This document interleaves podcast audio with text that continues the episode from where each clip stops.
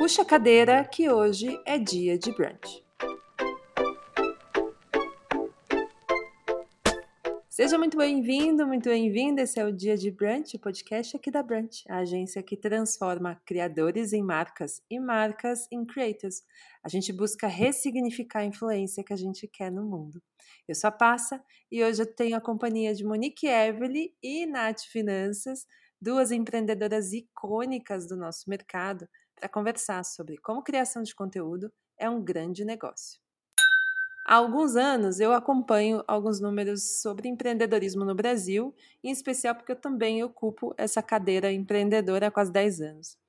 E eu vi essa motivação pelas quais eu mesma tenho empreendido mudar ao longo dos últimos anos. Tem uma pesquisa recente sobre o empreendedorismo feminino no Brasil, que é da Global Entrepreneurship Monitor, e ela foi conduzida pelo Sebrae, onde mostra que no país, hoje no Brasil, a gente tem 24 milhões de mulheres empreendedoras.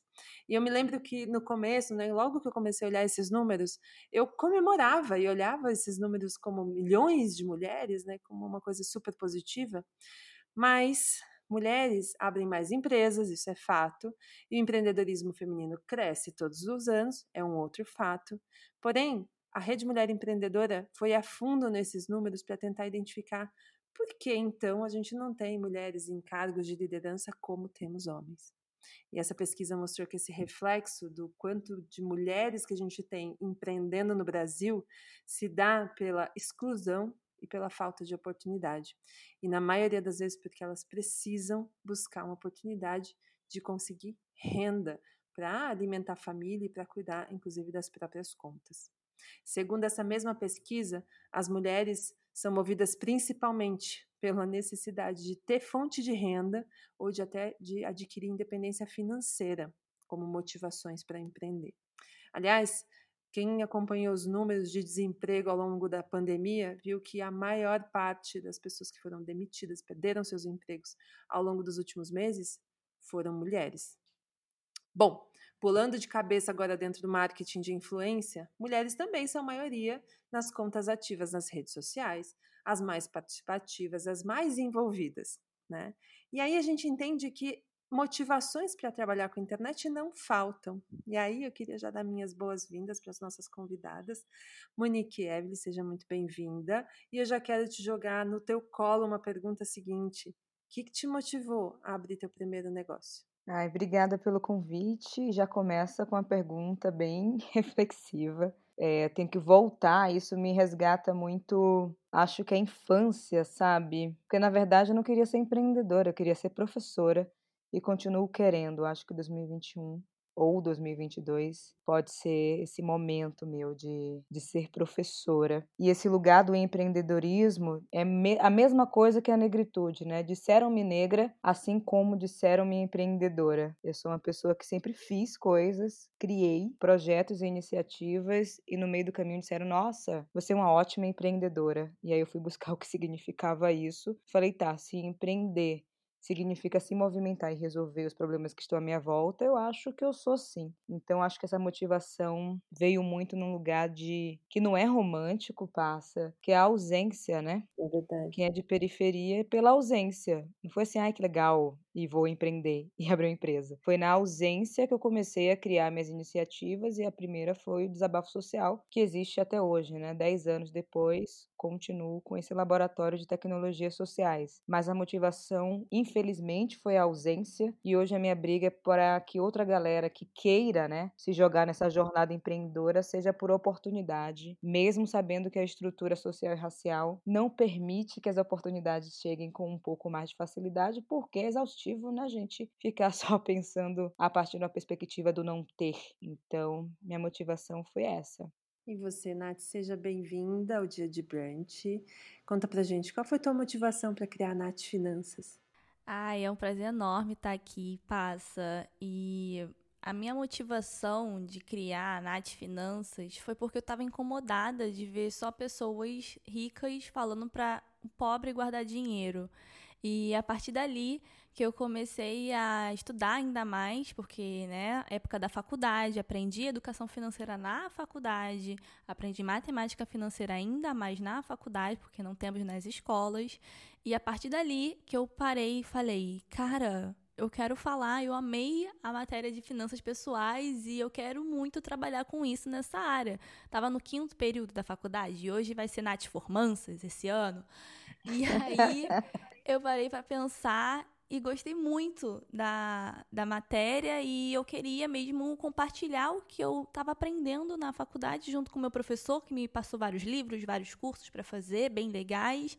E isso que motivou a criar pessoas reais para aprender finanças reais. Chegar e falar com alguém, conversar sobre finanças, como se estivesse num bar aqui conversando de brunch, conversando sobre finanças, conversando sobre o mercado financeiro. Não só uma coisa distante com aquele homem engravatado, branco, naquela foto de perfil de liquidinho, e você fica, o que, que é isso? Não faz parte da minha realidade. É a gente conversar de uma forma bem simples e prática. E por isso eu criei Nath Finanças e criei o canal e comecei a compartilhar tudo que eu estava aprendendo também. Você sabe que a, acho que todo mundo que está ouvindo a gente, que também trabalha dentro do marketing de influência, é criador ou está dentro, dentro eh, desse ecossistema, enxerga vocês duas como duas potências inspiradoras quando se fala de empreender nessa, nesse território, esse mundão chamado internet. É, e é, inclusive, dentro da internet que a gente tem um ativo muito diferente de negócio, que, por exemplo, quando você abre uma loja, você tem as prateleiras onde você tem seus produtos e você tem o caixa, você tem uma estrutura de negócio diferente. Na internet, principalmente o que a gente faz, né, onde o nosso ativo é a nossa audiência, é a nossa comunidade, são as pessoas que estão ali ao nosso lado, as pessoas que estão é, nos acompanhando, isso se torna de fato parte do que a gente entende de premissa da base do negócio. Eu queria entender do lado de vocês que, assim, hoje na internet você não é como modelo de negócio, você não se desenvolve de fato como uma potência se ninguém quer te ouvir. Tem uma, um livro que tem uma frase muito emblemática que fala assim: do que adianta ter centenas de milhares de seguidores se ninguém te lê? E é o, completamente o contrário do que acontece com vocês, e a gente não está definindo a influência, o poder que vocês têm como empreendedoras pelo número de seguidores de vocês, mas da diferença que vocês de fato exercem. E eu queria que vocês falassem sobre como vocês enxergam é, esse tipo de negócio onde a comunidade de vocês é tão presente no desenvolvimento do, do próprio negócio. Me conta como vocês veem hoje as marcas digitais de vocês, os nomes, a, a postura, a figura pública de vocês, tão participativa no próprio modelo de negócio que vocês criaram. Uau! Pode começar, geração Z. eu adoro. adoro, eu sou de 90, sabe? Mas, né, sou da geração Z, fazer o quê? Bom, eu vejo que antes, quando eu, sou, eu era consumidora, antes eu era aquela pessoa que consumia conteúdo de pessoas na internet. E agora você sendo a pessoa que está transmitindo aquele conteúdo é totalmente diferente, porque eu não olho só o número ou só porque eu tenho tantos números de seguidores. Até porque o que traz mesmo a, a questão de as pessoas irem te procurar, a mídia, imprensa, marca, é a relevância das pessoas que querem te ouvir, como você acabou de falar. Alguém olhar e falar, cara, eu me inspiro na Nath Finanças, eu quero muito aprender sobre finanças, eu estou conseguindo mudar minha vida financeira. Isso é relevância, você está trazendo uma solução para aquele problema. Eu penso nesse quesito que trabalhar com conteúdo na internet é, eu vejo até a questão do empreendedorismo como resolver problemas, como a Monique tinha falado no começo. Você resolver problemas. Então, eu tô lá criando conteúdo, é, a audiência, elas têm que realmente gostarem de me consumir, de olhar aquele conteúdo, mas eu percebo, principalmente na minha comunidade, que eu não preciso o tempo todo estar tá postando stories, postando o que eu estou fazendo, o que eu deixo de fazer, porque as pessoas também trabalham, estudam e tem muita coisa para fazer. A única coisa que eles me exigem é a minha live na sexta-feira, bebendo uma cerveja. A cervejinha. Bebo...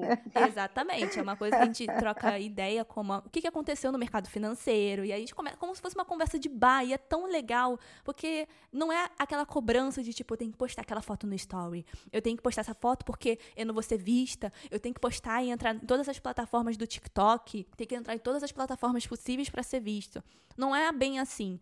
O seu conteúdo faz a diferença. Você não precisa ter é, vários equipamentos super bons para você olhar e as pessoas consumirem você e você crescer. Não tinha nenhuma câmera, não tinha microfone, passava o carro do ovo, passava o carro da fruta. E as pessoas consumiam meu conteúdo. Eu ficava, gente, a imagem tá péssima. Eu peguei o celular pra da minha mãe e tá ruim a imagem. Mas não, as pessoas olharam e falaram: quero consumir você porque eu me identifico com o que você fala, eu gosto da linguagem que é acessível e a gente como a gente. E eu tô aprendendo e eu sei que você vai melhorar. Quanto mais a pessoa comentar, curtir, compartilhar, mais pessoas vão conhecer e mais relevância você vai se tornar. E eu vejo é isso, esse quesito de o poder também da influência, ressignificar como você sempre diz. A gente não precisa falar sobre tudo, não precisa se posicionar sobre tudo, e tá tudo bem você começar agora. Eu vejo que você tem que criar conteúdo que resolva problemas, que vai trazer uma inspiração, que vai trazer uma vontade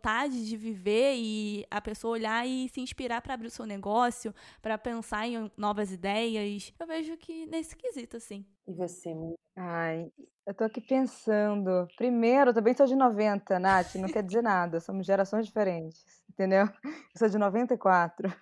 Não tenho nada a ver com sua geração, é muito É. diferente, assim, coisas de dois, três anos, né? Eu fico pensando, porque assim, tudo que eu comecei foi muito no offline, né? O online surgiu porque as pessoas falavam assim: por que você não compartilha com o mundo? Eu falei, gente, eu tenho rede social, os meus amigos não estão curtindo o que eu falo. Imagina se eu crio, sei lá, um, blog ou qualquer outra coisa. Mas mesmo assim eu entrei é, muito na, nesse lugar da escrita pelo desabafo social, compartilhando o que eu já fazia nas ruas. Então essa foi a estratégia, assim, de tipo, só quero compartilhar o que estou fazendo aqui no meu bairro. Ponto. A diferença é que chegou em um lugar onde pessoas de outras cidades começaram a trocar aquele sobre, sabe, nas redes sociais, Facebook, e começou a dizer que trabalhava no desabafo social. Eu falei, trabalha como? Porque eu não te conheço, entendeu? Aí eu falei, tá, tem alguma coisa aqui nessa internet, tanto que eu demorei muito para entrar no Instagram, porque eu já sempre tive criticidade com as redes sociais, porque era isso que eu estudava, é isso também que eu gosto, né?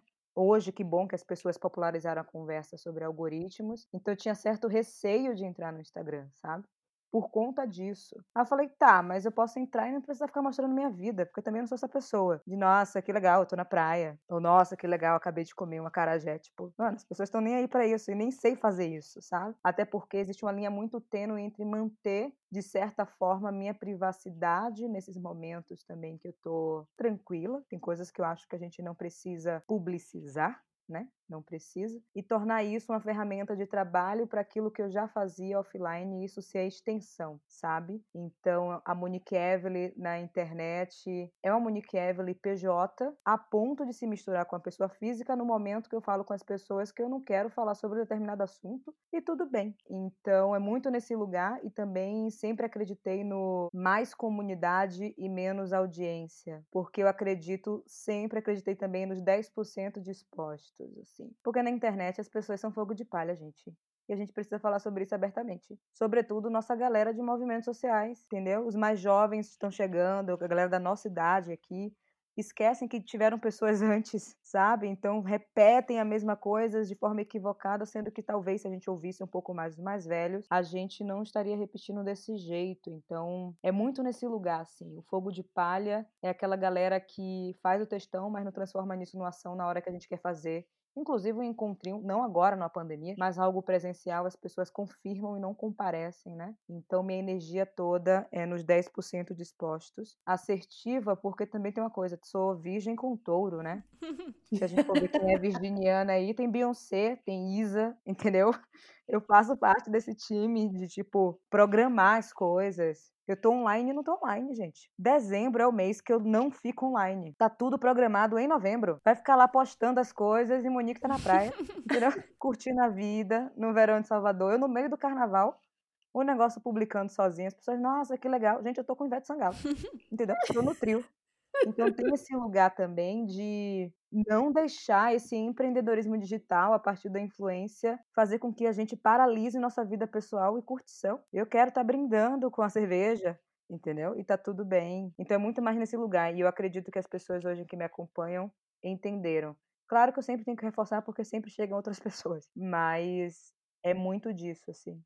Vocês duas falaram sobre criação de conteúdo e a gente, enquanto criador, influenciador, que basicamente o nosso produto é criar conteúdo, é, existe uma demanda e quase uma, uma exigência do, do mercado e da comunidade de que a gente saia criando e traga sempre conteúdo novo, sempre coisa nova. Isso que a Nath falou assim: bom, minha comunidade não me cobra tanto, mas a live de sexta-feira tem que acontecer. Essas cobranças que a gente vai tendo ao longo do, do processo de empreender criando conteúdo, está demandando e está gerando um fenômeno que vocês já devem ter visto, que são os carrosséis palestrinha. Vocês conhecem esse conceito? Eu não conheço, me ensina. o carrossel palestrinha, gente, para, para os leigos que estão nos ouvindo. É quando você quer criar um conteúdo, você pega lá uma informação, você monta um carrossel todo numa estética bonita, porque, né, como falamos aqui, a geração dos 90 está presente neste podcast. A gente gosta da coisa bem bonitinha, bem arrumadinha, e traz esses carrosséis de informação, e que isso, de certa forma, seria uma maneira de fazer as informações chegarem com mais facilidade nas pessoas. Do tipo, ah, as pessoas não querem ler um texto num fundo preto. Elas, se vier, vier com uma arte meio bonitinha, divertidinha, eu vou conseguir consumir aquela informação com mais potência. O problema é, a gente está vivendo um problema um, um, problema generalizado no Brasil e no mundo de informação verídica, de verificar a informação que a gente está colocando. O equilíbrio não está mais entre a qualidade da informação, mas sim na qualidade do design na quantidade, né? No quantos posts você tá fazendo. Tá fazendo post todo dia? Então tá bom. Tá falando a verdade? Não sei, mas eu tô fazendo todo dia. E aí, essa cobrança de que a gente tenha que fazer conteúdo todo dia, ou seja, conteúdo é parte da nossa prateleira de produto, a gente não vai deixar a prateleira, entre aspas, aqui vazia e a gente sai numa debandada de produzir cada vez mais conteúdo, porque de um lado a exigência das marcas que também querem trabalhar com a gente, do outro lado a audiência também tá pedindo, assim, nossa, não some, né? Você tá faz tempo que você não aparece por aqui. Mas por outro lado, a gente sabe que essa cobrança também não é uma boa moeda de troca. É óbvio que se a gente tá aqui produzindo conteúdo, vocês duas estão aí produzindo conteúdo diariamente para falar com a comunidade de vocês, para levar e resolver o problema das audiências de vocês, vocês fazem isso com maestria, mas a, a Monique fez um ponto importante aqui que é: ainda existe a PF e a PJ. Né? Existe Monique Evelyn PF e Monique Evelyn PJ, existe Nath Finanças PJ e a Natália Rodrigues, que é a PF. E essa divisão, muitas vezes, para a nossa comunidade, não fica tão literal, né, gente? Como vocês têm lidado com isso? Como vocês têm lidado com, inclusive nas questões emocionais, dessa linha que precisa existir, ou não precisa existir, também quero entender isso de vocês. Como vocês têm lidado emocionalmente com isso? Porque a partir do momento que o produto da empresa de vocês também é vocês mesmas, isso impacta na qualidade do que vocês vão produzir. Só pergunta fácil. Só dando porrada aqui, né, gente? Desculpa. Monique, você começa Meu ou eu? Meu Deus, pode começar, porque eu tô desnorteada. então tá. Sobre essa questão de separação entre Nath Finanças e Natália Rodrigues, eu acho essencial para minha saúde mental em si. Porque esse ano, principalmente no momento da pandemia, no começo de março, eu ficava, meu Deus do céu, deu um bug na cabeça e fiquei, meu Deus do céu, o que, que eu faço? As pessoas querem entretenimento, as pessoas não querem só consumir só conteúdo financeiro. E aí, a, nossa mente fica como? Fica meio desesperada, fica desnorteada. E aí eu parei e falei, não, eu vou voltar para a base, o conteúdo é financeiro, não preciso ficar me expondo, porque as pessoas gostam de saber da nossa vida. Isso é um fato. Eu gosto de ir lá e consumir Junogueira, vou lá consumir as fofocas, entendeu? A gente gosta, a gente gosta de consumir, mas quando você é o, o, produto, depende tudo de você. Se você não postar um vídeo, não tem, não tem a, comunidade engajando. E aí não tem pessoas, marcas te notando e você não pensa em novas ideias. Tudo depende de você ali. Então é importante fazer essa separação de pessoa física, pessoa jurídica. E eu vejo que pouca gente faz. Gosta de expor tudo da vida. E aí os seguidores acabam se metendo. Ai, não, eu acho que você deveria fazer isso. Twitter, então, acho que você deveria fazer isso. Você está interpretando errado. Você deveria falar, falar disso, você deveria falar daquilo. Ou seja, vai ter cobrança de todos os lados, de todos os jeitos. A importância agora que eu vejo é eu fazer essa separação e tá tudo bem fim de semana eu não trabalhar. Sábado e domingo eu não posto story. Não fico fazendo vários posts, eu vou lá, descanso. Por quê? Porque eu não estava fazendo isso. Porque o tempo todo é produzir, produzir, produzir produzir, às vezes a, o que a pessoa está produzindo não é verídico, porque tem que ser bonito, tem que estar tá bonito no feed, tem que estar tá bonito no Instagram, tem que estar tá organizado o carrossel, enfim, é uma cobrança enorme. Então, sábado e domingo, Natália Rodrigues com a família, ficando em casa, descansando. Sexta-feira, dia de live, como hoje, fico com o pessoal bebendo a cerveja, falando de finanças, a gente conversa sobre a fazenda, a gente conversa sobre tudo, né? Mas é principalmente sobre finanças. Agora, de segunda a sexta, Nath Finanças, 100%, respondendo comentários, fazendo um monte de coisa, fazendo um monte de trabalho. Agora, sábado e domingo, eu acho muito importante fazer essa separação. Por quê? Porque senão você não tem controle, porque tudo depende do meu celular. Eu todo o tempo tô no celular, e aí o meu celular também é meu trabalho, e eu tenho que fazer essa separação. Amada, não vamos ficar querendo postar o tempo todo, porque é isso, até a própria plataforma o tempo inteiro fala para você postar todo dia. Se você não postar todo dia, se você não postar rios no Instagram, que é uma nova forma agora tipo TikTok, você não tem engajamento. E eu tô vendo um monte de gente postando e eu fico, meu Deus do céu. Aí eu tenho que postar. Meu Deus, todo mundo tá postando e aí tá tendo meio milhão de visualização e aí todo mundo tá postando, tá ganhando seguidor, tá, é uma nova plataforma, você fica em mais evidência.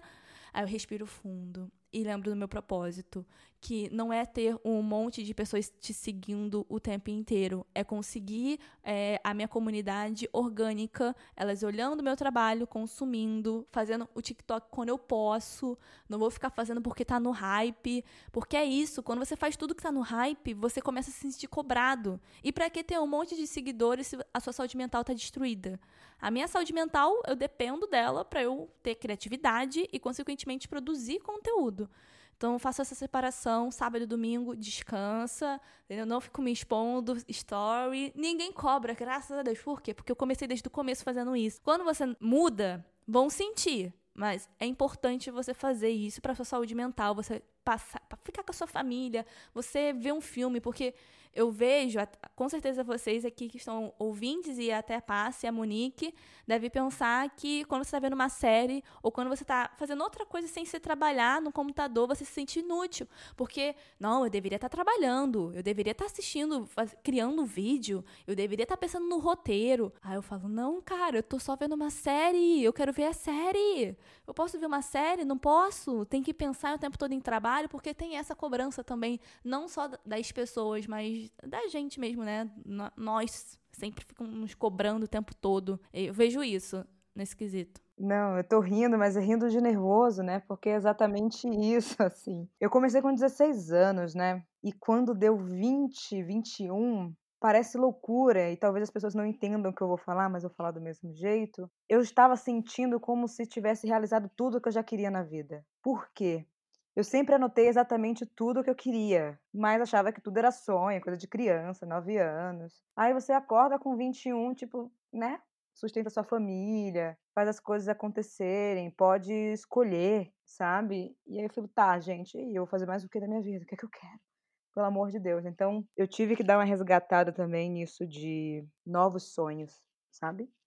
E foi por isso também que eu dei uma de louca aí de, de ter outras empresas, porque era muito de não estava cabendo em mim. E isso de internet, isso de Monique Evelyn, pessoa física, jurídica, tem muito no lugar. Eu estava lendo um livro X que tinha uma frase que era assim: 30% das pessoas me amam, 30% me odeiam, 30% é amigo do dono do muro, então meio que tanto faz. Algum momento vai me odiar, algum momento vai me amar. Mas apenas 10% me conhecem, sabe?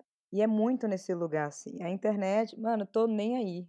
Assim, de verdade. Porque tem uma coisa que eu não posso fazer com que as pessoas que criticam ou cobram me paralisem. Entendeu? Senão vou ser refém também, não vou me movimentar o suficiente.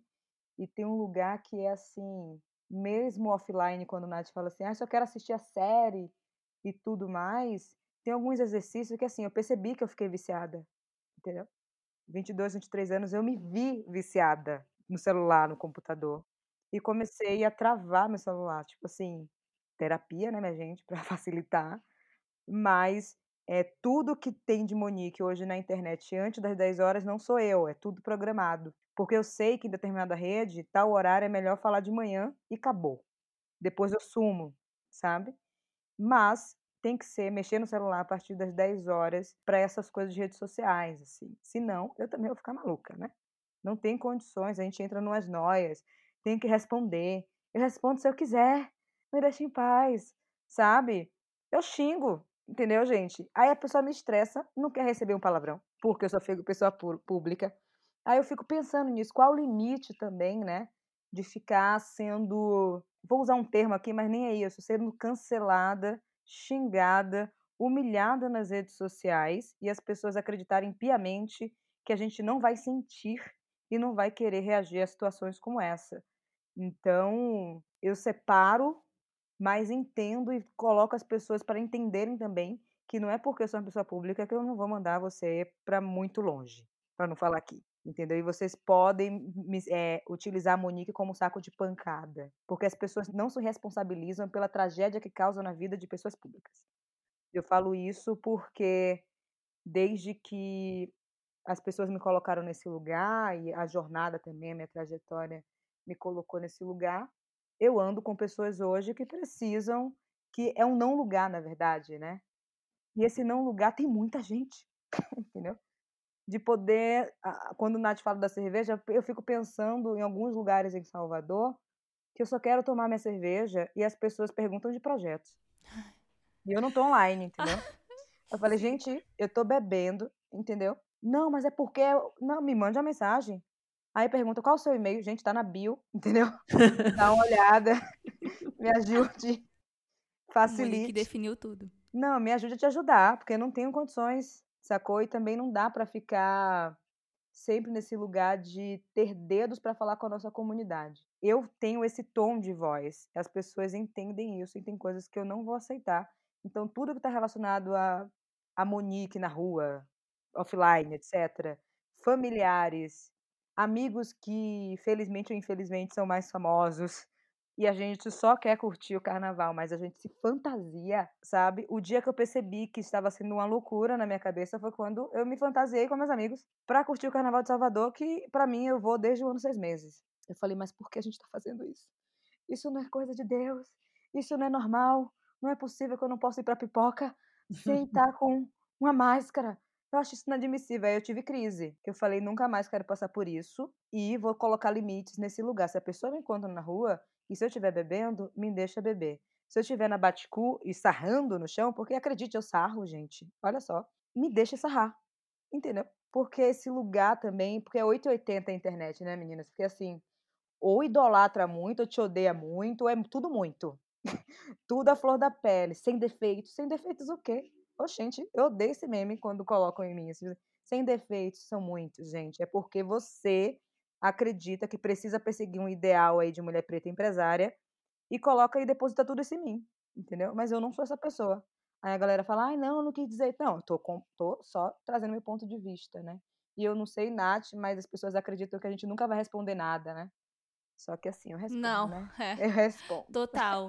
Eu identifico muito com esse quesito que você falou. As pessoas acham que pessoas públicas são saco de pancada e que não têm sentimentos e que elas podem depositar tudo que elas estão sentindo num comentário porque ela acha que você é pessoa pública, você tem que aceitar. Eu acho isso um absurdo, a gente tem que aceitar todo comentário possível das pessoas que nem te conhecem falando coisas de você. Isso, isso eu, eu demorei para processar, a Passa me ajudou muito nesse processo desse ano, porque antes eu tava com 40 mil seguidores e, tipo, ok, estava lá com todo mundo, respondendo os comentários, e aí pulou para 300 mil em dois meses. É muita gente, e aí é muita cobrança, e é, é muita gente falando que, não, porque eu vou botar o quesito típico do Twitter. Você fala assim, eu não gosto de pipoca. Aí a pessoa vai lá e fala para você, como assim você não gosta de pipoca? Você não tá vendo que tá passando, as pessoas estão tá passando não fome? Filho, você não né? deveria falar isso. Não Exatamente. quero ter filho. Como Exato, assim? a mesma coisa. Gente, como assim você não quer ter filho? E por que você não quer ter isso? Porque as pessoas depositam todo, toda a vida delas no tweet dos outros. Isso é um fato. O tempo todo, se você postar alguma coisa, a, por exemplo, a Monique sempre faz umas perguntas bem legais e questionadoras. E aí a pessoa deposita a vida dela naquele tweet. Às vezes a, Monique tá falando uma coisa nada a ver, sem sentido ali do que a pessoa colocou. Mas as pessoas depositam a vida delas ali naquele tweet. Elas desabafam para você. Tanto de uma forma positiva ou de uma forma que quer te atacar, enfim. Achando que você tá atacando elas. Então, você não quer ter filho, você tá dizendo que eu escolhi ter filho, eu estou errada. É assim, é assim. E a gente tem que lidar com isso.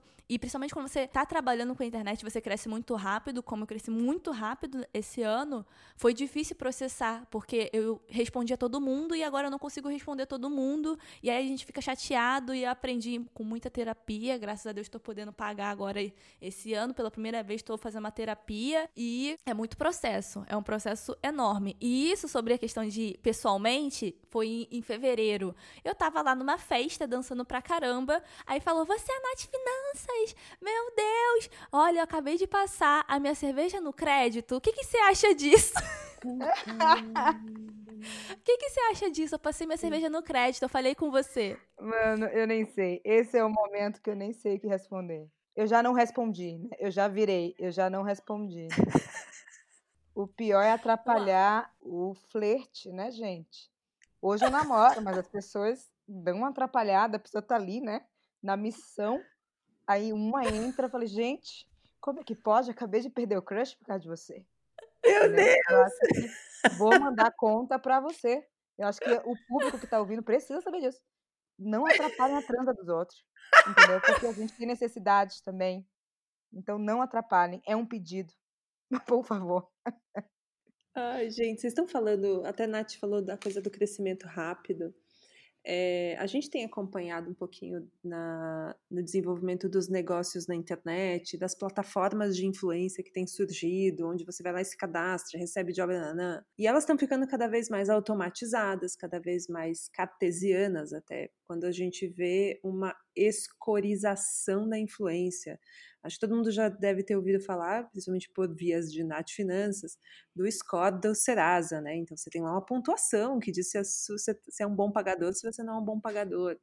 E essa adoção do, do, de um número que disse o, qual é o, o range da tua influência, isso está se popularizando no mercado também, ou seja, é mais um critério para fazer a gente ficar correndo atrás do rabo, para buscar sempre produzir mais, garantir o nosso lugar ao sol enquanto influenciadores, enquanto pessoas de negócio que trabalham com isso, e que acaba produzindo isso que a Monique falou da coisa do não lugar, porque é sempre tão idealizado, é sempre tão perfeito, é sempre tão cartesiano, que falta espaço para a gente construir conversas mais maduras e até mais complexas, visto que o produto é o ser humano de tudo isso que a gente conversa, não cabe a gente ficar definindo um número que diz se você é influente ou não. Então, qual é o número? Que número é esse mágico que pode dizer para bom, se ela tem 14 mil, quanto que está o Biden e o, e, o, e o Trump? Se você tem 270 delegados, você é influente. Se você não tem 270 delegados, você não é influente. Então, a, a gente está chegando num ponto dessa escorização que passa a ser o novo mal da, da, da humanidade, né, da, da sociedade, quase como um, um o decisório para a gente ficar bem ou ficar mal. Porque a gente também fica de olhos nos números. É só pegar o que a gente faz aqui, enquanto, independente da geração que a gente esteja, a gente já criou um vínculo digital e um vínculo emocional com, essas, com as coisas, os gadgets digitais. Qual é a primeira coisa que a gente vê quando a gente entra no perfil de alguém no Instagram? É, os seguidores. E se é. é verificado? E se é verificado. Exato. Não é verdade. Olham já falam: Ah, nossa, você tem tantos seguidores assim? Como assim? Não te conhecia. E aí, quando você tem um número consideravelmente para as pessoas que é baixo, as pessoas nem olham assim, nem, é. nem falam. A gente criou um vínculo numérico também. A gente está definindo as coisas pelos números. E talvez esse, até o que a gente fala tanto aqui sobre ressignificar isso, esteja por ensinar o mercado que não é só um número que define o quanto vocês conseguem conversar com a comunidade de vocês. Eu queria entrar agora num papo, já entrando, falando do coisa do score, falando de marca, porque publicidade é para o quase o, é enxergado pelo mercado, pelos influenciadores como o santo graal do trabalho, ou seja, a partir do momento que eu começo a fazer as publi, eu sou uma pessoa relevante para esse mercado. E isso nem sempre quer dizer que, que é uma verdade. Né? Até porque quando a gente está falando de influência e trabalho como influenciador e criação de conteúdo, é, e entendendo isso tudo como negócio, é, diversificar a fonte de renda é uma premissa básica, né? Então, especialmente em momentos que a gente não sabe como vai ser semana que vem, como vai ser o mês que vem, o ano que vem. Então, ter diversificação de fonte de renda é a principal premissa para transformar isso que a gente faz num negócio. Mas a gente sabe que a realidade do desenvolvimento de quando alguém decide trabalhar com criação de conteúdo e principalmente nos canais digitais, ele pensa, não, por que, que você quer ser influenciador? Não, porque eu quero fazer publicidade. Meu, qual é o, o, o, que ele quer alcançar? O objetivo é quero fazer publicidade e depender só do meu trabalho aqui. E nessa diversificação de receita é um, uma coisa que a gente conversa muito nos, nas aulas, nos criadores da Brunch, a gente fala, olha, tenha fontes de receitas diferentes, porque, primeiro, o dinheiro da publicidade ele muda de caminho muita facilidade, a gente viu isso acontecer muito ao longo desse ano. Ele pode tomar outro caminho dependendo do, do problema objetivo que a marca tem. E também é quase como um esvaziamento da crença de que a sua comunidade também pode fazer parte do modelo de negócio. É só ver o próprio Caio Braz, que já participou aqui do podcast com a gente, que um dos modelos de negócio deles é a assinatura onde as pessoas pagam para ele a criação de conteúdo exclusivo, que tem a gravação do podcast, conteúdo exclusivo, as aulas que ele faz com a comunidade. Queria que vocês contassem um pouquinho como que vocês, enquanto criadoras e também empreendedoras, têm diversificado e enxergado a, a, é, o modelo de negócio de vocês que não dependa só de publicidade.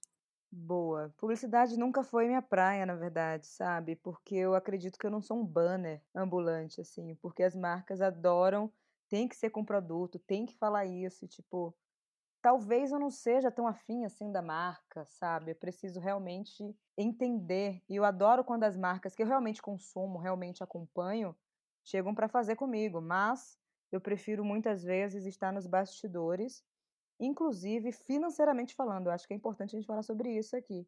Porque se um publi, sei lá, é 20 mil, uma consultoria é 50, entendeu? Uhum. Tem uma diferença. E ainda você pode escolher os outros influenciadores que vão participar. Isso que eu sempre fiz, assim, de bastidores, e é massa também por uma questão de, muitas vezes, essas consultorias não têm conflitos com marcas é, concorrentes, dependendo do contrato que você faz. Então, você pode fazer para marcas de, do mesmo segmento algo totalmente incrível sem necessariamente colocar o rosto, né? Mais esse lugar que a internet faz do da exibição da nossa imagem, do egocentrismo também, porque passa muito. Aparecer ou não aparecer? Eu prefiro ganhar menos e aparecer no comercial ou só desenhar o comercial? Eu, Monique, prefiro só desenhar porque eu sei que minhas férias em Salvador estão garantidas, entendeu? Então, assim, e outras pessoas envolvidas, outras pessoas trabalhando. E esse lugar de ser CEO de MEI, minha gente, um momento acaba. Quando você pensa em crescer, não tem essa, entendeu? Esse lugar de fazer tudo sozinha não existe. Vai precisar de equipe. Então, isso do público para mim não é uma coisa que eu fico, ai, tenho que fazer publi, tá de boa, faço poucos e tem que ser poucos ok, né? Até para aceitar. E tem um lugar também de como é que a gente pode pensar diferentes formatos e automaticamente só vender o projeto para a marca. Talvez não seja você também. Eu quero desenhar um projeto que coloque nas finanças, mas o projeto é meu. Sim. Entendeu? A criação. Você assim. vendeu o projeto, uhum. o roteiro, a direção, as habilidades que muitos criadores têm entendeu? Tem muitos criadores que, enfim, a maioria, né, inicia editando sozinho, quando vê é um monstro na edição e pode utilizar isso, inclusive, como uma prestação de serviço para uma grande marca, mas não você na edição, é o seu olhar sobre a edição. É isso que você precisa vender. Então eu fujo de ser banner. E esse lugar da comunidade também é muito importante. Inclusive, tem dois meses que eu lancei a Inventivos, com essa lógica que eu falei dos 10%, utilizando cultura pop, o desafio dos Vingadores, fazendo vozinha, entendeu? E aí a gente colocou na cabeça, tá, vamos precisar só de 100 assinantes, entendeu? Tá tudo bem, nem preciso de mais. E aí, no primeiro mês, mais de 500 pessoas. Uau. Foi aí que eu falei, gente, e pagando interessante. Setembro e outubro, que foram os dois meses né, de existência, a gente fez semanal para a galera entender a importância de estar em comunidade. Em menos de um mês, mais de 30 pessoas tiraram projetos do papel, já que é uma expertise que eu compartilho nas redes sociais gratuitamente. Faço coisas bastante exclusivas apenas para a galera, apenas para a galera da comunidade. E agora a gente vai lançar a segunda, a segunda turma né, do, da Inventivos, que é nesse lugar, porque as pessoas estão pedindo para abrir. Porque se dependesse de mim, eu só ia abrir ano que vem. Mas vou ter que adiantar para dezembro pelo pedido da galera. Provavelmente vamos bater aí mil pessoas, fora que agora as marcas entenderam que a comunidade funciona. Estão uhum. dizendo que a influência, nova influ... o futuro da influência é a comunidade. falei, ah, agora, né, gente? Agora todo mundo precisa inventar algum futuro para poder se projetar nele. E algumas marcas estão meio que entrando em contato, tipo, não, e se a gente colocar 100 pessoas na comunidade? É, pode ser, vamos conversar. E eu gosto disso, de estar mais próxima, entendeu? De poder ouvir, assim, a pessoa contar o projeto, ou então contar uma ideia. A pessoa me manda no chat da comunidade, que a gente cria uma plataforma é, própria para isso. Não é nada que já existe, é tudo na mão, uma plataforma que a gente criou. Manda mensagem para tirar uma dúvida, essa dúvida vira um modelo de negócio e a pessoa manda mensagem: acabei de faturar X valor. Olha. Falei, mano, você tirou isso em cinco dias, você nem precisa mais estar na comunidade sabe? Mas continua porque troca conhecimento com outras pessoas e a gente também cria esse lugar de, de uma realidade que a gente quer viver. Inclusive, na Inventivos, a gente criou uma moeda chamada Futuros, onde para a gente faz mais sentido acumular futuros do que acumular renda.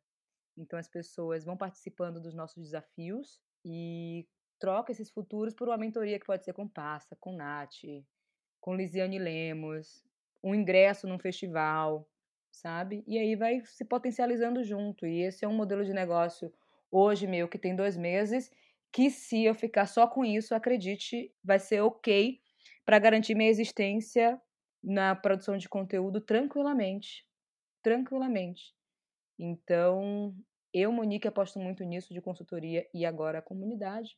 E que bom que está crescendo organicamente as pessoas pedindo mas é muito nessa construção de narrativa também, né? Como é, linkar a cultura pop que está no dia a dia. Quando eu falo cultura pop, gente está falando Chaves, entendeu? Todo mundo odeia o Cris. É nesse lugar. A pessoa precisa incorporar o Chaves, precisa incorporar o Cris e outras coisas. E no final da, da, das contas, as pessoas estão só tirando suas ideias do papel e eu não fiz muita coisa. Eu só fiz, vai lá, vamos nessa, vamos junto, ponto. E as pessoas fizeram. Nath, você. É, hoje eu falo que a gente sempre conversa bastante sobre os modelos de negócios projetos que você tem fechado ao longo desse ano. E um dos que a gente tem visto mais crescer até foram os de licenciamento do nome Nat Finanças e a importância né, de criar uma marca forte, uma marca que represente aquilo que você faz. E isso também se tornou parte do seu modelo de negócio. Inclusive, no Spotify tem um original, Nath Finanças, isso foi um projeto desenhado junto. Você está lançando seu livro agora, junto com a Intrínseca. Conta como que você está diversificando o seu modelo de negócio, como que a Nath Finanças está se tornando uma empresa e que modelos de negócio você está almejando para os próximos meses e anos. Bom, você já, já, falou bastante sobre a questão de a marca ensinar de finanças. As pessoas contratam pela marca que está consolidada no mercado, as pessoas já conhecem, né, principalmente no mercado de influências, agências, já conhecem quem é a Nath Finanças e contratam por conta da marca. Isso já é um ponto positivo. E sobre a diversificação, temos o livro que vai ser lançado ano que vem, então estou bem feliz porque é uma forma de receita e uma forma de transmitir conhecimento e resolver problemas. O podcast que é o primeiro original Spotify de finanças no Brasil aqui, e isso é muito incrível porque o projeto saiu do papel papel e foi tudo escrito direitinho. E é, é, tão legal quando você fecha projetos, porque fechar uma publi de um mês com uma marca e ela vai embora você não criou um relacionamento com a marca e ela só vai te procurar porque às vezes você está no hype. Isso aconteceu muito. Uhum. Não, tá todo mundo falando dela, vou contratar porque realmente ela tá no hype. Mas às vezes não, não gosta do seu conteúdo ou não se identifica com a sua comunidade. Mas às vezes quando você tá precisando, você acaba aceitando. Graças a Deus, eu estava trabalhando na área financeira em outra empresa, então não precisei aceitar várias propostas por desespero para pagar as contas. E eu sei que tem muito criador que acaba aceitando por questões de necessidade. Uhum. E aí, é, eu não fico só presa na publi. Publi é muito bom? É muito bom. Só que, gente, e se acabar a internet? E se não tiver mais o Instagram, como é que tu vai, vai fazer suas publi? Você tem que pensar nisso. Eu sei que, pô, dificilmente vai acabar a internet, mas se o Instagram cair e você precisa publicar uma publi, e aí? Se cai o Twitter, como é que fica a sua relação de receita? Como é que você vai fazer? Você pode buscar fazendo uma palestra, é uma fonte de receita que eu tenho, aulas, né, web aulas agora online. É, você também, além de fazer publi, você também pode fazer uma nova forma de negócio que cresceu é a live, a marca contratando para você falar com os colaboradores, para você passar um conhecimento para os colaboradores. É uma outra fonte de receita, bate-papo, às vezes nem é uma palestra, é um bate-papo, isso é legal, é uma forma de você conseguir receita. Curso é um ponto onde todo mundo, a primeira coisa que as pessoas fazem é curso. Sabemos disso. A primeira coisa que a pessoa vai fazer para conseguir ter, já criou, já começou a passar conteúdo gratuito e aí pula para a parte do curso. Assim, é, eu no momento eu não faço curso pelo simples fato de eu quero criar uma base com as pessoas com conteúdo gratuito na internet. Eu tenho o YouTube, que é outra fonte de receita. Uhum. Claro, não é tanto quanto a publicidade ou os outros projetos, mas é uma fonte de receita. Eu tenho lá um dinheiro que cai todo mês do YouTube sobre as visualizações. Então, tá vendo que tem aí mais de quatro fontes de receita. Eu poderia fazer um curso? Poderia, mas eu tô pensando ainda em criar uma base. Poderia fazer uma consultoria que realmente todo dia eu recebo mensagem. Nath, eu te pago consultoria para fazer aqui. Empresa, pessoa física. Sim, é outra fonte que eu poderia realmente utilizar. Mas eu vejo que é a questão, como a Monique falou, ela tá há 10 anos já no, nesse processo de trabalho, já sabe fazer. E eu tenho, tenho 22 anos, gente. Eu quero criar uma base, eu quero fazer meu mestrado ano que vem, esses são meus objetivos. Eu quero lançar meu livro, quero lançar livros mais para frente, criar um Instituto Nat Finanças para distribuir pessoalmente, porque a Monique falou um ponto muito importante. Não adianta só a gente ficar uhum. na internet. Você também tem que ter um impacto pessoalmente nas pessoas ali presente, né? Não é só postar uma foto e marcar marcar um encontrinho e ir embora, às vezes nem comparecer. É você comparecer literalmente para sua comunidade, não esquecer de onde você veio. E aí eu quero criar o Instituto Nath Finanças, é, pensar em novos projetos. Eu vejo que eu, Nath, prefiro fechar projetos do que fechar uma publi de um mês ou fazer só, como é que fala? Recebidos. Ah, eu tenho recebidos, então significa que eu tenho relevância? Exato. Não, não significa. A marca às vezes quer baratear e você conseguir ali um, uma publi de graça para você. Então, eu vejo que é, é, nessa questão eu estou pensando sempre em novos projetos, em, em, pensar em novas criações. Eu sei que Nath Finanças ela pode durar muitos e muitos anos, mas eu não. Sabe, sabe como a Monique ali falou? Ela não pensou só em um projeto, só em uma empresa. Eu quero ir outras empresas, eu quero criar novas empresas. Mas para isso requer estudo e muito planejamento. E tem, só um complemento que isso dos projetos é muito importante, né? Porque assim, a gente quer mudar o mundo, mas esquece do dinheiro também. É, é sério. E para mim, assim, dá para mudar o mundo e ganhar dinheiro, gente. Não é vergonha ganhar dinheiro, não é né? Sobre, ah, mas As aí é capitalista, vergonha. não sei o que. Gente, exato. E se a gente não tá ganhando, alguém tá. Ponto. E nesse país a gente sabe, não preciso ficar aqui falando, falando, até porque temos 238 bilionários que cresceram 177 bilhões na pandemia. Na pandemia. Tem uma fortuna que vale quase o PIB do Chile, né? Outro país. Então, assim, se a gente não está ganhando, quem está ganhando com certeza é outra pessoa. E tem um lugar, você falou dos cursos, porque me chamam para fazer cursos como se fosse, sei lá, trocar de roupa. Como se fosse assim, gente. Tipo, calma. Mas aí a gente criou um braço no Desabafo, que é uma plataforma de educação, onde a gente chama, sim, pessoas estratégicas, pensa na estratégia de lançamento do curso e a gente ganha pelo lançamento da pessoa, divide a conta, tudo certo. Inclusive, a gente fez o primeiro com a Amanda Dias, da Granda Preta, desenhamos o nome, fizemos tudo. E isso também é uma possibilidade que eu sempre fico assim: como é que a gente pode ganhar dinheiro dormindo? Seja com a receita do YouTube, eu não sou youtuber, mas enfim, tem isso. Seja. Essa é a pergunta. Então, por isso que eu tenho tantos braços também porque é, eu quero realizar minhas coisas e tem sonhos que não necessariamente têm a ver com material. E para mim, sucesso é poder estar em datas, principalmente datas importantes para minha família, sendo filha única, que eu não preciso me preocupar em ter que fazer público aparecer em algum lugar. Eu vou estar ali naquele momento 100% dedicada a meu pai, minha mãe, a primos e tudo mais, porque eu sei que as coisas estão funcionando sem precisar de Monique aparecer. Então, esse lugar do tipo, é um exercício se fazer, né? Claro. É. Como ganhar dinheiro dormindo? Eu acho que é uma pergunta que a gente precisa percorrer enquanto criadores, viu? Senão, já era, minha gente. Daqui a cinco anos é isso. Todas as plataformas que eu já criei, e por isso que são exclusivas minhas, tenho que criar comunidade, tem que ser do zero, pensando nesse lugar que a Nath falou. Se acabar, entendeu? Se acabar, pelo menos eu tenho a minha aqui, que eu que criei. Entendeu? Uhum. É isso. Então, é, é essa realidade que a gente precisa começar a entender um pouco, sei lá. Vocês estão num, num lugar de, enfim, tanto Monique, que já faz isso há 10 anos, quanto Nath, que está fazendo isso pouco mais de um ano, em lugares diferentes do empreender, mas acho que vocês já encararam desafios ao longo desse processo empreendedora e que chegou aquele momento desafiador, você fala assim, o que, que eu faço a partir de agora? Ou o que, que eu vou fazer? Decisões difíceis que a gente tem que tomar ao longo disso. Queria que vocês compartilhassem com a gente uma dessas decisões ao longo desse período empreendedora de vocês, que foi, assim, decisor para o que vocês desenvolvem é, e para que vocês estivessem no lugar que vocês estão hoje. Uau! Tá, Quer começar, Nath? Estou pensando. Então, eu vou aqui, pensar que o meu é recente. tem tantos momentos e desafios. Você sabe, eu vou, agora deixa eu contar uma fofoca aqui.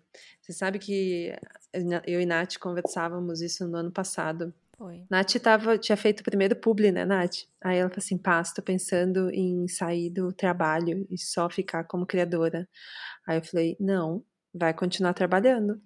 Lembra, Nath? Foi. Sim, vai continuar trabalhando você precisa terminar seu estágio obrigatório, você está se formando, assim, porque é uma das decisões que normalmente o criador que está começando a crescer sempre corre, assim, ai, vou largar a faculdade, vou largar trabalho, vou fazer, viver de conteúdo, né? Como se fosse assim, é, é isso aí, gente, vamos ganhar dinheiro, tá, tá caindo, chove dinheiro aqui. É, e tudo que vocês colocaram durante todo o episódio aqui hoje, gente, a riqueza desse episódio foi exatamente a humanidade de vocês aqui. É falar que não existe, primeiro, não existe fórmula pra gente lidar com tudo que a gente tá lidando e ser um criador de sucesso, de empreender nesse mercado, é como a Monique falou, você tem que ser um polvo cheio de tentáculos que vão para todo lado lado, buscar dinheiro em todo lugar, né, Monique? É, é, um desafio muito grande, sabe? E as decisões que a gente vai tendo que tomar ao, ao longo do, do tempo, é, eu falo que não são sobre decisões certas ou erradas, são decisões que trazem consequências diferentes, né? Acho que todo mundo já tomou uma decisão que falou assim, putz,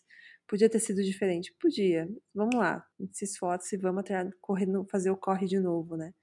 Mas isso é uma decisão, é o ponto é, X que acontece na história. Se vocês olharem um pouquinho de narrativas, histórias de pessoas que falam, que trabalham com internet, sempre tem, ah, larguei meu emprego, larguei a faculdade. Exato. Né? E acho que o, o largar a faculdade ainda é o, o, o, mais clássico, né? Tipo, vou largar a faculdade. Como aparecem essas histórias, né? Sim, total. E essa decisão, eu vou contar como foi a decisão mais difícil, que foi como todo criador clássico, que é realmente tomar a decisão se você vai continuar naquele emprego, onde tu tá, tu pega ônibus, acordar às 5 horas da manhã, ou você vai se dedicar como criador. E eu fiz um planejamento. Eu, a minha primeira publi foi R$ 1.200, eu nunca vou esquecer, porque era o dobro do meu salário que eu ganhava num estágio, e eu fiquei... Meu Deus, é muito dinheiro. Eu fiz um vídeo com produção sozinha, porque eu fazia tudo sozinha até janeiro desse ano, né? E aí eu fui e falei: caramba, cara meu Deus, é muito dinheiro, vou começar a guardar e vou começar a juntar, né? Nas finanças, logicamente. Comecei a guardar, fazer uma reserva, mais ainda, com esse dinheiro da pública que ia cair. Mas, sabe quando você não tá, você vê que tá dando retorno financeiro que você ama fazer e ainda você tá num local onde você não tá se identificando? Foi esse momento aí que eu fiquei, nossa, tô, tô trabalhando aqui no estoque e, pô, eu demoro acordo 5 horas da manhã para ganhar 700 reais e, pô, com um vídeo com a pública eu edito, gravo, faço tudo sozinho, consigo um retorno financeiro muito bom e eu gosto do que eu faço, que é falar de finanças. E foi essa decisão. E realmente tem muito criador que quer chegar e já quer desistir de tudo. Aí eu conversei com a Passa aqui, com certeza, foi a voz da sabedoria. Falou, Nath, aguarda um pouco, é, vai juntando mais dinheiro da sua reserva, porque eu já tinha montado a minha reserva. E aí ela falou assim: aguarda mais um pouco, porque você vai crescer ainda mais. E aí vai surgir muito mais trabalho, que você não vai nem aguentar de tanto trabalho que você vai ter. Aí eu falei assim: tá bom. Aí eu fui, mudei de trabalho, comecei a trabalhar na área financeira. Aí era bem mais longe, muito mais trabalho, mas era uma experiência. Para quê? Para eu conseguir compartilhar a minha experiência de como é trabalhar na área financeira de uma empresa. Foi a melhor empresa que eu trabalhei na minha vida. E eu pego os mandamentos dessa empresa que que eu trabalhei e coloco agora na minha como tratar literalmente o, a pessoa, não é como se fosse um número. Um funcionário não é um número, é uma pessoa. E a empresa é feita por pessoas e para pessoas. E aí eu fiquei até abril de, deste ano. E caraca, eu fui lá e falei: passa, eu tô pronta. Já juntei meu dinheiro, trabalhei muito na, nessa questão de trabalhar com criação de conteúdo e estava ficando difícil conciliar. E eu não ia pensar em largar a faculdade como muito criador pensa, tipo, vou largar a faculdade e vou me dedicar só ao trabalho. Gente, não façam isso. A faculdade era o seu objetivo e agora você só porque tá ganhando mais dinheiro, porque cresce o olho quando você tá ganhando muito dinheiro e é um dinheiro que você nunca pensou que fosse ter. E aí eu fui, tomei a decisão, saí em abril e em abril foi o ano onde eu trabalhei tanto. Foi o ano onde eu trabalhei muito. Eu fiquei o, o tempo todo trabalhando. Foi naquela época que surgiu o projeto do Spotify para ter um podcast, e aí pensamos em projeto, e aí fechamos vários trabalhos, fechamos projetos bem legais com marcas bem legais que até hoje fechamos contratos maravilhosos com essas marcas. E aí foi nesse momento que eu tomei essa decisão de sair, mas foi difícil porque eu fazia tudo sozinha. Aí em janeiro eu contratei um editor, que é o Jonas, maravilhoso, e hoje temos 15 pessoas que trabalham com, com o time. Contratei tudo na pandemia. Uau. Isso é muita doideira. Isso mudou muito rápido. E você tem que ter uma cabeça e um foco e um planejamento muito bom. Porque senão você fica ou com medo, ou fica assustado, ou surta.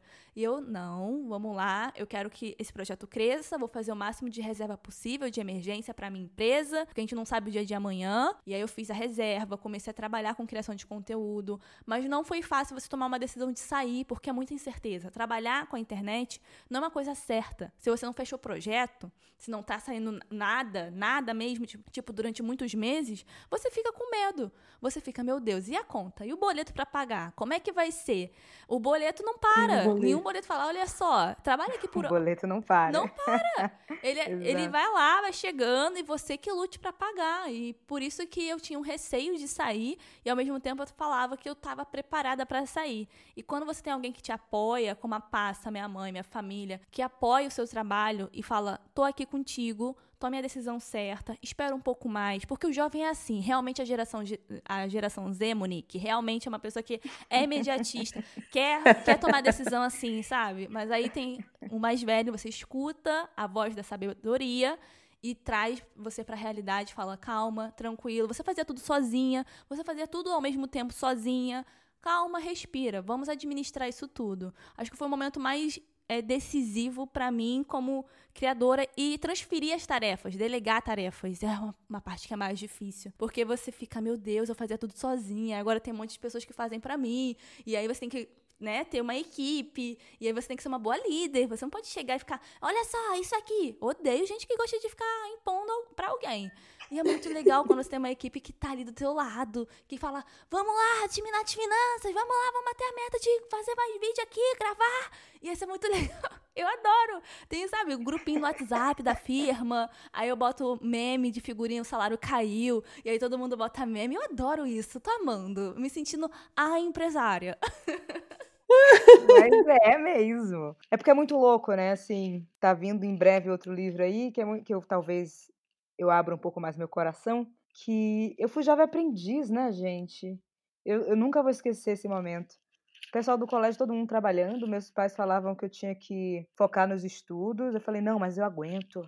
Eu vou passar na federal e, continuo, e vou trabalhar. Consegui ser jovem aprendiz. Só que era horrível, entendeu? Eu tinha que enrolar um papelzinho amarelo de coisa de caixa de supermercado. Eu falei, não é possível que eu estou estudando para isso. Não aceito. E eu comecei a trocar, né? A trocar de área, porque eu reclamava. Falei, gente, então, eu tô estudando para não fazer isso. Jovem aprendiz não é para ser assim. Fiquei trocando, trocando. Três meses depois eu pedi demissão. Uhum. Acharam que era um absurdo. Jovem, preta, periferia Salvador, né, minha gente? Coisa, coisa da minha cabeça, isso é uma loucura. Chama o psicólogo. Falei, gente. E meus pais, não, ela só não quer continuar, e tá tudo bem ponto. E a minha primeira fala, minha primeira palestra foi com 16 anos, para mais de 700 pessoas, num evento de magistrados da infância e da juventude no Rio Grande do Norte. Ali eu percebi que eu poderia viver daquilo que eu realmente acredito. Por quê? Meus pais ainda bem assinaram aquele documento a ponto de eu poder viajar sozinha. Claro, minha mãe foi na casa do promotor. Mas se não fosse isso, eu não estaria aqui conversando com vocês. E por que eu tô contando essa história? Porque eu não sei, eu, Monique, não tive experiência como a de Nath, de ter que trabalhar em outros lugares. Tudo foi muito uma escolha. Eu tava com o desabafo, tava na faculdade, esse lugar de largar a faculdade nunca passou pela minha cabeça, eu sou uma mulher preta, gente, não existe. Entendeu? Assim, agora que a gente pode entrar na universidade, dizem que não precisa de diploma, sabe? Então, assim, nem quero tocar nesse assunto pra não ficar nervosa. Mas eu fiz, eu fiquei fazendo dois estágios na época, em 2013. Nenhum dos estágios sabiam, agora estão sabendo, né? Cuidando do desabafo e fazendo faculdade para tentar terminar com 20 anos. Olha a loucura que eu fiz, porque uhum. eu sabia que o desabafo ia dar super certo. Loucura. Entendeu? Eu tava assim, bem virginiana, gente. Metas na vida, é isso. Sim. E aí eu parei assim, falei, cara, começaram a aparecer propostas de trabalho, inclusive desse lugar que eu fui Jovem Aprendiz, para ser diretora de marketing. falei, gente, mas eu não, não sei se eu quero trabalhar para outra pessoa ou continuar no desabafo e fazer esse negócio crescer mais ainda. Isso com 20 anos. Só que aí o que aconteceu? Fui chamada com 20 anos para o Profissão Repórter, com Caco Barcelos, na Rede Globo sem ter feito jornalismo, mas por conta das coisas que eu fazia enquanto desabafo social. Ali minha cabeça deu bug, que foi o momento decisivo da minha vida. O desabafo está virando exatamente agora. Você tem certeza que quer trabalhar na Rede Globo, Rede Nacional. Eu aceitei trabalhar, mas ao mesmo tempo eu falei, eu não vou abrir mão de nada que eu construí até aqui, porque jornalismo independente da emissora tem coisas que a gente pode e não pode fazer para ser inclusive nessa tentativa entre aspas de imparcialidade. Sim. E no Profissão Repórter eu nunca fui imparcial, só assistir minha matéria, só fazer chorar, entendeu? Quando era trágico eu não conseguia, tipo, gente, não dá. Desmaiei na reportagem de feminicídio e foi aqui concorri o troféu Mulher Imprensa. Falei, gente, quem botou essa reportagem? Não tá vendo que eu desmaiei, não. Entendeu? E aí eu percebi que não dava mais para continuar na profissão repórter, independente se era rede nacional ou não, porque eu tinha a missão do desabafo social, sacou? Independente se eu estava crescendo ou não na internet, tanto faz, meu negócio era o desabafo, e aí eu pedi demissão depois de um ano e meio. E falei, quer saber? Eu consigo sustentar minha família hoje, que no caso eu, meu pai e minha mãe. Independente do profissão repórter, eu toco as coisas do desabafo vou pedir demissão sem sofrimento. E essa é a minha vida. É a vida que eu escolhi, minha gente. E depois eu entendi uma coisa que. E Nath falou, é, passou sobre esse assunto que a gente se sente culpado algumas vezes, sobre dinheiro. Eu, com 16 anos, ganhava coisas, quando Nath fala assim, 1.200 reais é muito, mais do Gente, é muito dinheiro para quem não ganha nada, é. entendeu? E você está com 16 anos, fazendo palestra, e o pessoal pagando valores que você, tipo assim, não sabia nem contar. Eu, tipo, tá, é dinheiro, mas também sempre fui virginiana a ponto de juntar. E saí do Profissão Repórter e falei, tá tudo bem também a gente, enquanto pessoas pretas, escolher ter acesso a propriedades. Comprar, gente, comprar uma casa, sei lá, ter uma casa de praia. Eu falei, cara, eu vou resolver esse problema, não vou me sentir culpada. E falei, mames, estou saindo do Profissão Repórter, vou me dedicar, me, me dedicar 100% ao desabafo social e também pode escolher o que você quiser em Salvador que eu vou dar de presente. Aí ela, como assim? Eu falei, ah, pode ser uma casa, um apartamento, qualquer coisa, porque assim, eu trabalho, gente, sabe? Eu trabalho desde sempre. E tá tudo bem chegar nesse lugar e não se sentir culpada. Uhum. Porque eu me vi culpada de ter que sair do Profissão Repórter, que a galera, nossa, mas é Rede Globo, entendeu? Rede Nacional, você bate 19 pontos, que isso significa muito para um horário de 11 horas da noite na TV uhum. aberta. Uhum. Eu falei, é, mas eu escolhi seguir sozinha sem vocês, entendeu? Tô indo embora. E a partir disso, eu senti também que o mundo começou a se movimentar em um lugar. Aí eu me tornei sócia da Sharp, abri algumas outras empresas aí, já saí de duas sociedades e tá tudo bem, que o mundo empresarial também é isso, né? Não são só flores, tem as dores de é cabeça, a vida, mas entender que por mais que seja incrível todas aquelas possibilidades e o CLT, que é atraente, não estava cabendo em Monique, sabe? Não, não dava. Não tinha condições. Liguei para Thaís e para Lázaro, nunca vou esquecer. E Thaís me falou uma frase, não sei nem se pode dizer publicamente, mas Thaís, muito obrigada, tô contando. Ela assim, eu passei 23 anos da minha carreira, que era a minha idade na época, né? Não podendo fazer algumas coisas por conta do contexto mesmo, né? Da sociedade. Então você pode fazer o que você quiser hoje. Eu falei, putz, muito obrigada. Então eu vou embora. Tchau. Fui, fiz jantar com o Caco na casa dele. E ele falou assim: Eu sabia que você não ia demorar muito, mas que bom que você tem certeza disso e tô indo embora. Mas foi uma jornada e foi ali que eu também abri mão de me sentir culpada por ter dinheiro. Hoje eu falo abertamente sobre isso, assim, com muita facilidade. E comecei aos poucos a explicar como é que essa menina de quebrada tem propriedades por aí. Porque eu não quero também. Tá, uma casa, ok. Eu quero ter minha paz. Eu gosto de praia, não no, do, eu não gosto do mar. Eu não entro no mar, gente. Desculpa aí quem se frustrou.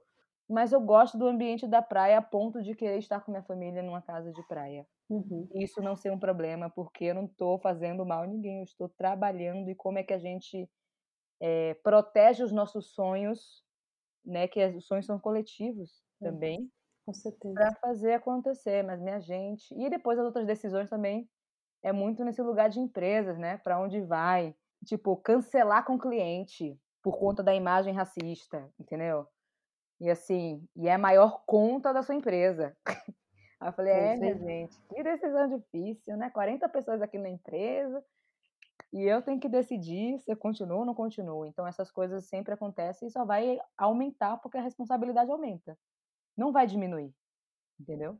Nath hoje está com 15, amanhã está com 100. Não vai diminuir sabe? E a gente precisa cuidar dessa cabeça, porque Nath tem 22, eu tenho 26, e é perverso o suficiente, porque além de questão de raça, gênero, tem a questão geracional, uhum. né?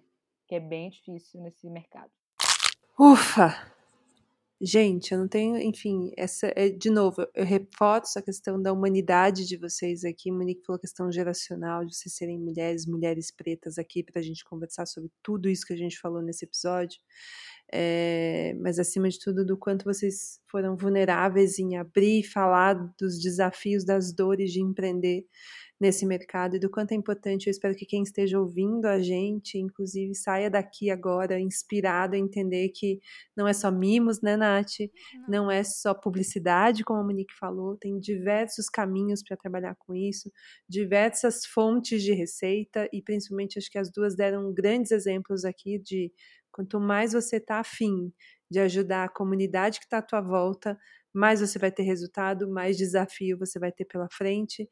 E eu não tenho outra maneira senão terminar esse episódio mandando um grande agradecimento para essas duas e pedindo para todo mundo que está aqui é, ouvindo esse episódio, depois compartilhar esse episódio também com, com outras pessoas que precisem ouvir palavra de Monique e a palavra da Nath Finanças. Obrigada, viu, gente?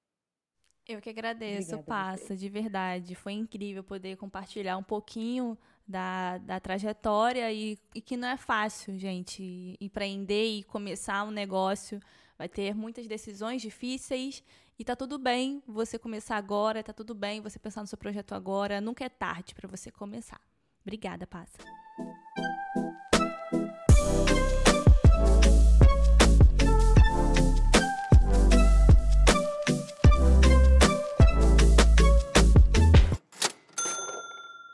E vou aproveitar para indicar o livro das duas aqui, porque a gente sempre fecha o episódio indicando um livro para a comunidade que acompanha o nosso podcast ler. Vou indicar Empreendedorismo Feminino, um olhar estratégico sem romantismo, da Monique Evelyn. Vou deixar o link aqui depois para vocês. E o Orçamento Sem Falhas, o novo livro da Nath Finanças, que é lançado esse mês, está entrar na pré-venda. Vou deixar o link aqui para vocês também, tá joia? É isso, gente. Muito obrigada e até o próximo dia de brunch.